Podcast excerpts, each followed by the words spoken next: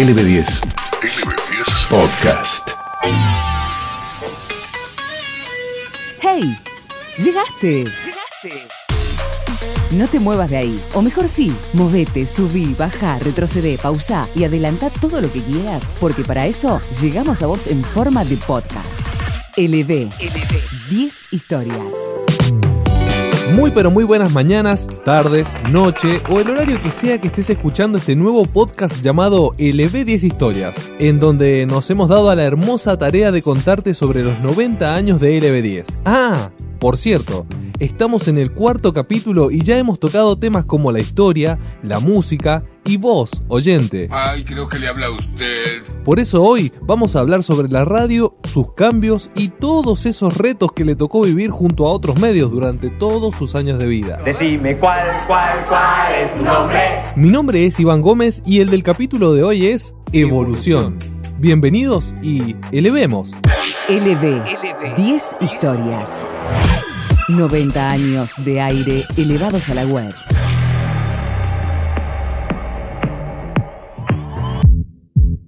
En este mundo tan loco hay muchas cosas que viven cambiando. Gustos, opiniones, creencias e intereses entre otras cosas. Y esto puede depender de distintos factores como el tiempo, eventos externos a nosotros y por qué no a las ganas o no que tengamos de pensar de una manera o de otra. Seguramente a vos que estás del otro lado te pasó alguna vez que durante un tiempo te gustó una comida y ahora ya no tanto, antes te gustaba más Facebook, después pasaste por Twitter, ahora estás más instagrameado o tiktokeado, o incluso hasta probaste cambiar de WhatsApp a Telegram. A eso nos referimos, a que en todo momento podemos ir cambiando nuestras preferencias sobre tal o cual cosa. Con la radio pasó algo más o menos parecido.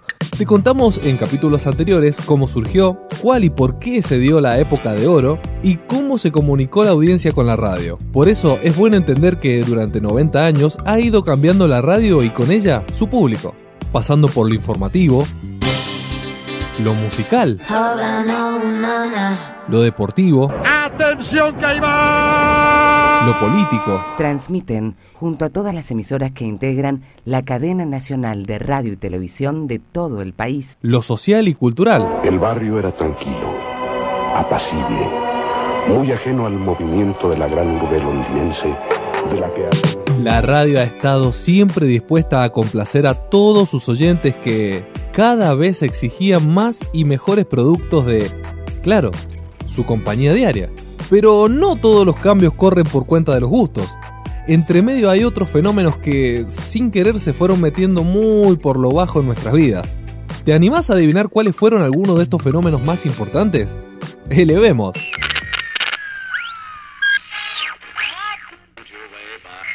¿Sabés lo que es este ruidito?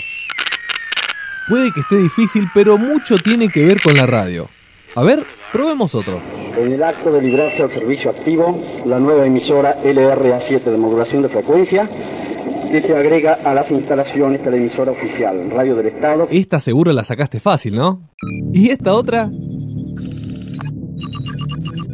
Esta es como rara, pero te voy a dar una pista. Con la llegada de esta tecnología, la comunicación fue cuestión de espacio. Mucho espacio.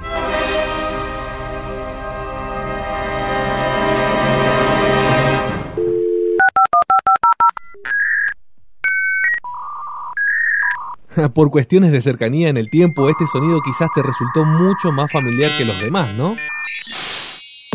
Si pudiste adivinar la mayoría de estos sonidos, te felicito, porque sos un experimentado en el tema. Pero si no, quédate tranquilo porque el experimentado está en la próxima parada esperando por nosotros. Hay muchas más historias y curiosidades por conocer además de estas. Así que no esperemos más y salgamos directamente hacia donde se encuentra él. LB 10 historias. Una mejor que la otra. Amigos, amigas, continuamos con LB 10 historias y es momento de hablar con nuestro invitado de hoy. Él es licenciado en comunicación social, magíster en industrias culturales, becario del CONICET y entre otras cosas es un as de espada en cuanto a la investigación de la radio. Mm, No por nada lleva ese apellido. Nos damos un lujazo en el capítulo de hoy dándole la bienvenida a Agustín Espada. ¿Cómo estás, Agustín? Hola Iván, ¿cómo estás? Un gusto hablar con ustedes. Muchas gracias por acceder a esta nota y esperamos que, bueno, lo que venga te resulte entretenido y puedas pasar un buen momento, porque además sabemos que te desarrollas muy bien en este ambiente que es el podcast. Bueno, sí, este, digamos que partiendo de la radio y de investigar y las vidas de lo radiofónico en internet, eh, me he cruzado con el podcast y es casi territorio obligatorio y natural de lo radiofónico en internet, así que eh, para mí eh, pensar, hablar y hasta hacer podcast me es muy familiar, así que sí, este, estoy, estoy habitualmente en este territorio cómo ha sido la evolución de la audiencia como cultura de consumo de la radio, ¿no? En todo este tiempo. Hablar de la historia de la radio es un poco contar buena parte de la historia social y cultural de los argentinos. Incluso podemos tomar eh, e-, eso que vos decías recién, ¿no? La radio que cumple 100 años y, LB10 tiene 90. Y tiene que ver un poco también con la forma en la que se desarrolló la radio en, nuestro país, ¿no? Como casi todo lo que se desarrolla en nuestro país de manera muy porteñocéntrica.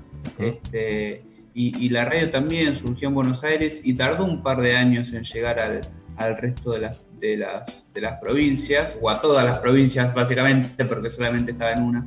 Eh, le vuelve más amena la vida rutinaria, así de ir a un trabajo, de estar estudiando, de comerse en las grandes ciudades media hora, 40 minutos, una hora arriba de un transporte público, de un auto, bueno, de ahí también esa, esa relación de la audiencia este, con, con la radio. Dentro de esta pregunta también eh, sería como una especie de apéndice.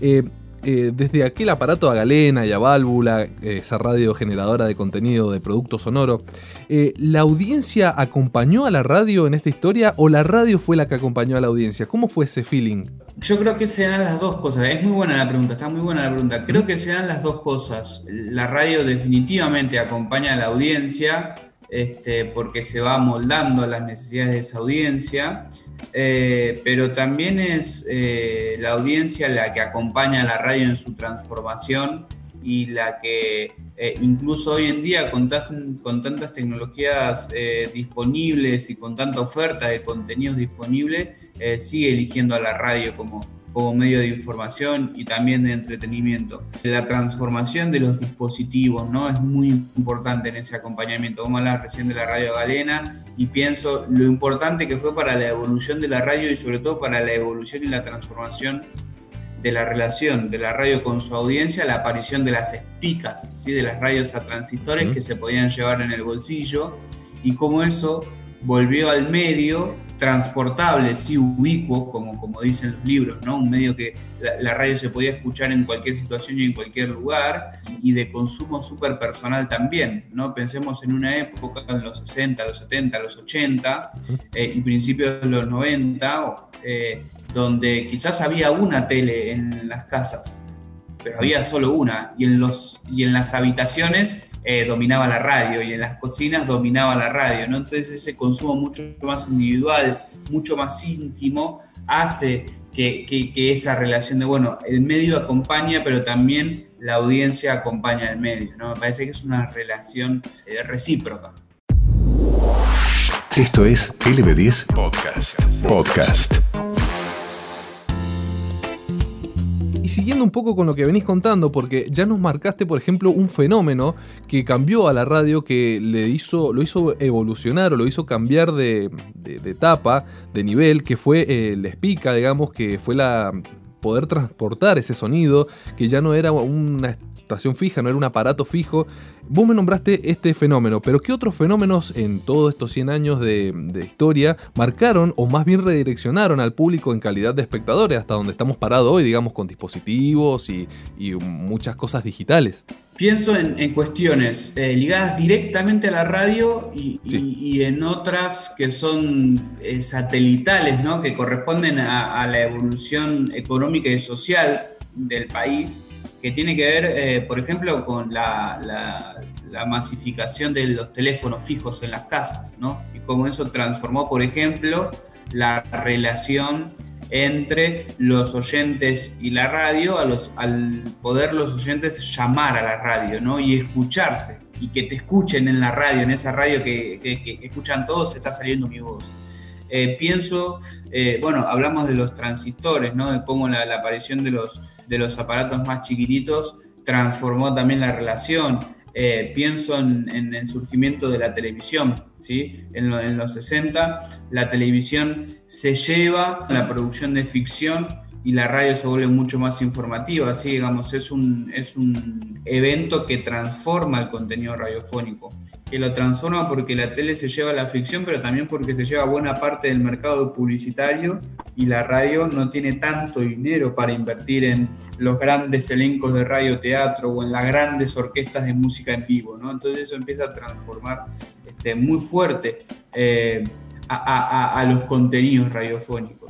Y después me parece a mí que hay otra, otro evento que puede ser muy determinante para la historia de la radio, que es eh, la aparición de la frecuencia modulada, ¿no? la aparición de las FMs, que lo que hace es eh, poder transformar a un medio que hasta ese momento, finales de los 70, eh, era muy generalista, como la radio AM, en, un medio que puede segmentar mucho más su oferta a través de la música, por ejemplo, o a través de, distintas propuestas culturales o de entretenimiento en la FM, donde se pueden, este, eh, donde pueden surgir muchas más em, emisoras y pueden eh, explotarse creativamente muchas otras eh, de, la producción sonora que la M no, no, los explotaba, pero por, el mismo, por las mismas características tecnológicas de la M, ¿no? Este, pienso que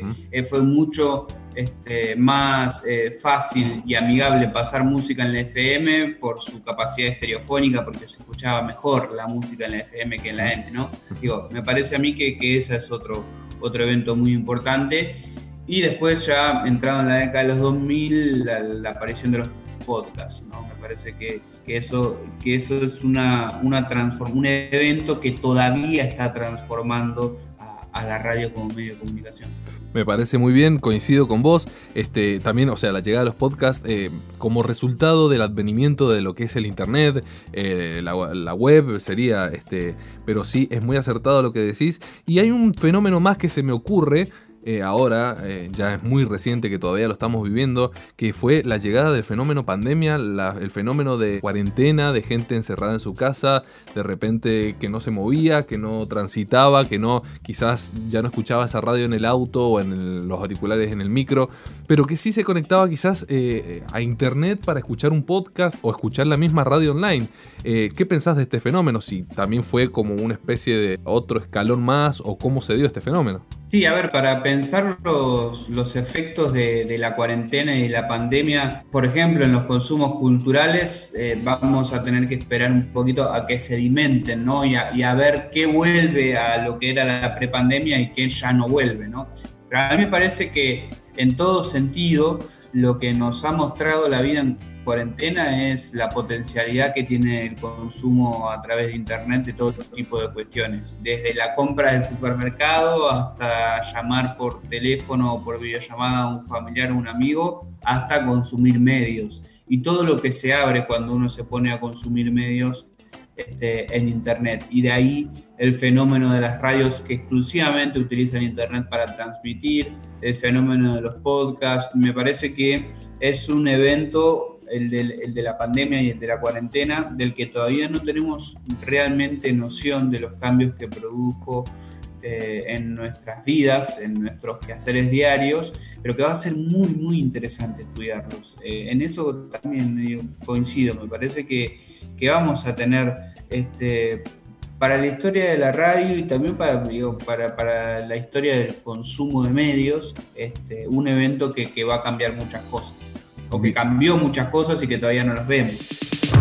Estás escuchando LB10 Podcast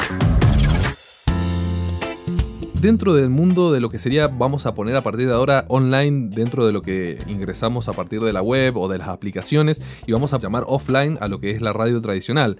¿Podríamos hacer una especie de pro y contra de cada uno?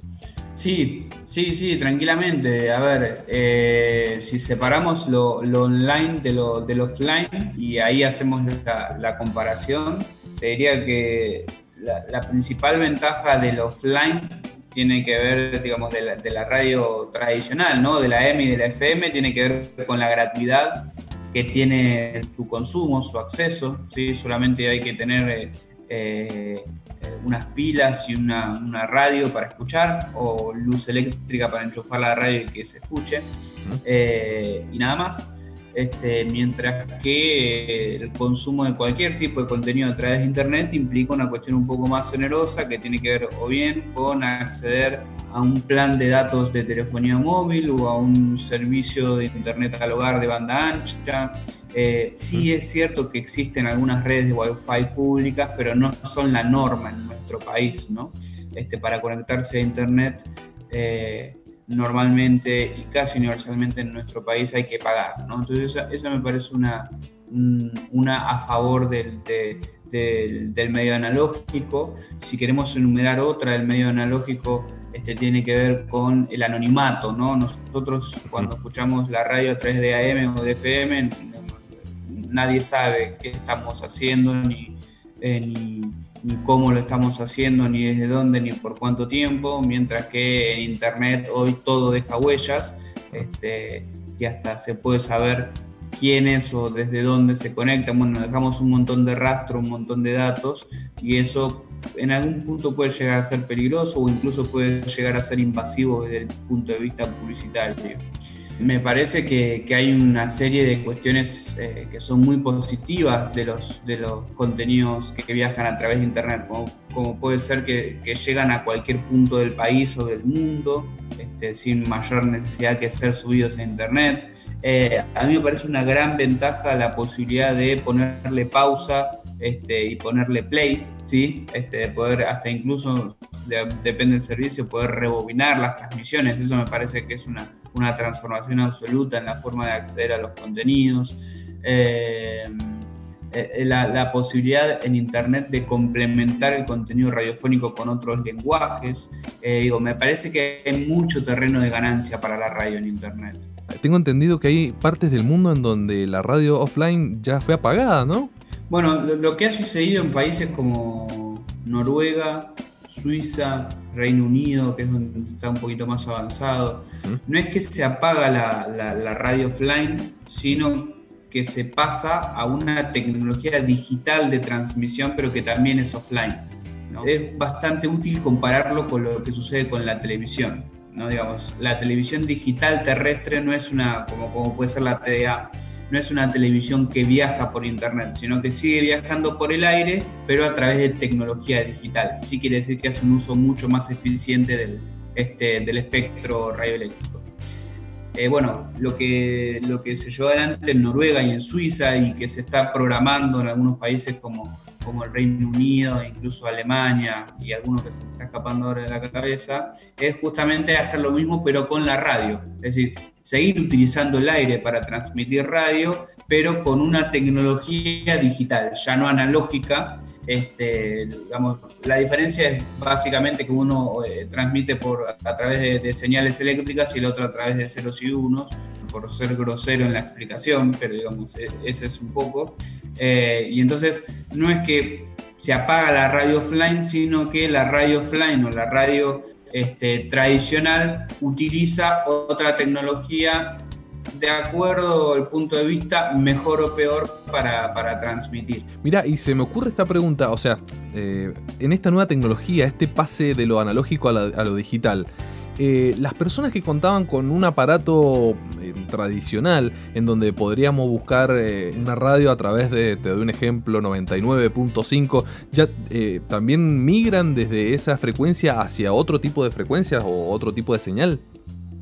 Bueno, ese es uno de los problemas de la, de la tecnología digital, ¿no? de la tecnología de radio digital terrestre, que es que los equipos de recepción además de lo de transmisión, pero digo, los, aparatos receptores dejan de ser útiles, ¿sí? Digamos, todo el parque receptor, e incluso los estéreos de los autos, debe ser renovado para poder captar esas, esas nuevas frecuencias por donde va a circular la radio.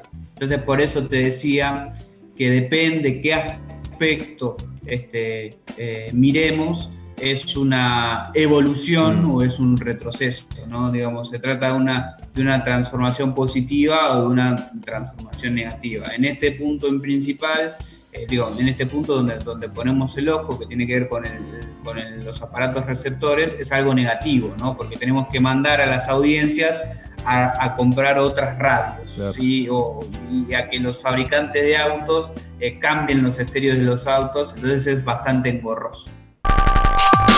Podcast LB10 este juego se llama Googleando a la radio. Lo hemos denominado, lo hemos bautizado cariñosamente y hemos indagado algunos términos eh, de este asunto que son muy comunes y que seguramente vos también los mencionaste a lo largo de esta nota. Los voy a ir nombrando y vos no tenés que contar así como resumidamente de qué se trata. Dale. Dale, dale, juguemos. Bien, contanos por favor de qué se trata el rating. ¿Qué es lo que es el rating? Bueno, el rating es una unidad de medida de audiencia este, que combina tanto la cantidad de audiencia, eh, es decir, la cantidad de oyentes, por ejemplo, con eh, la cantidad de tiempo que, esa, eh, que esos oyentes y que esa audiencia pasa eh, frente a la televisión o, del otro lado del parlante, escuchando la radio. Esa es la, definición de rating. Bien, perfecto. Si voy por la calle o veo un partido de fútbol y escucho eh, la palabra tiempo medio, voy a pensar que es el, entretiempo donde los jugadores se van a, a, hidratar, a descansar un poco, pero en este universo de la radio y digamos de mediciones, ¿qué es lo que es el tiempo medio? Bueno, el tiempo medio está relacionado con el tiempo medio de escucha, ¿no? Que tiene que ver con justamente en promedio eh, cuánto, cuántos minutos, cuántas horas este, los oyentes escuchan esa radio. Es otra unidad de medida del, mercado radiofónico. Claro, claro, ahí está, ¿viste?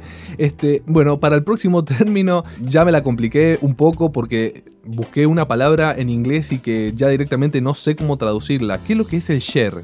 Bueno, el, share eh, es, eh, pueden ser dos cuestiones, eh, pero principalmente lo que manifiesta el share es, otra unidad de medida de, audiencia del mercado radiofónico que tiene que ver con, de acuerdo a la cantidad de personas que están escuchando la radio en un momento determinado, qué porcentaje de esas personas están escuchando determinada radio. ¿sí? Digamos, si hay 10 personas escuchando radio y 4 personas están escuchando LB10, bueno, LB10 tiene el 40% del share, ¿sí? tiene el 40% del encendido de la radio en ese momento.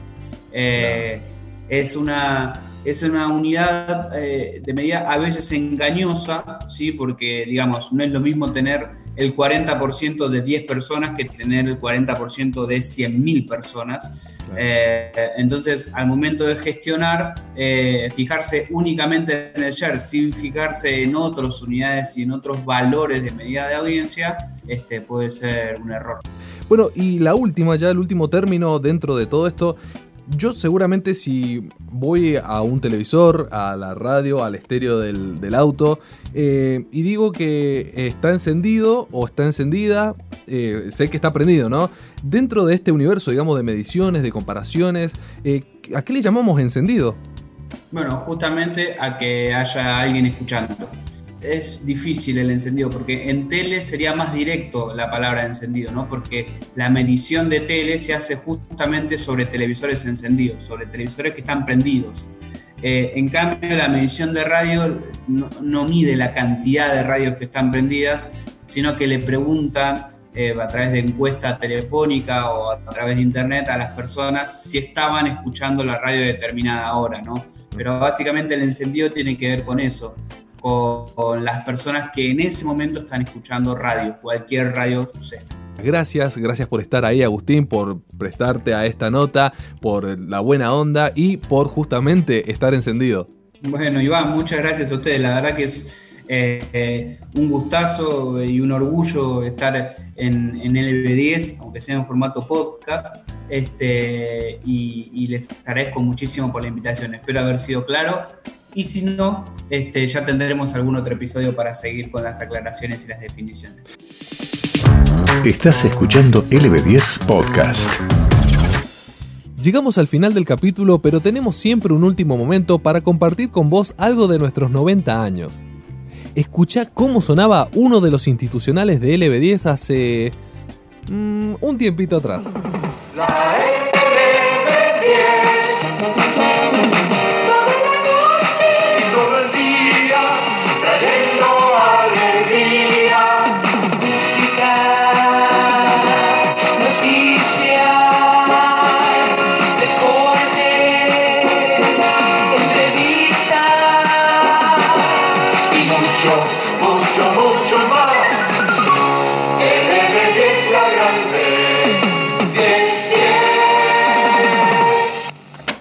¿Te gustó?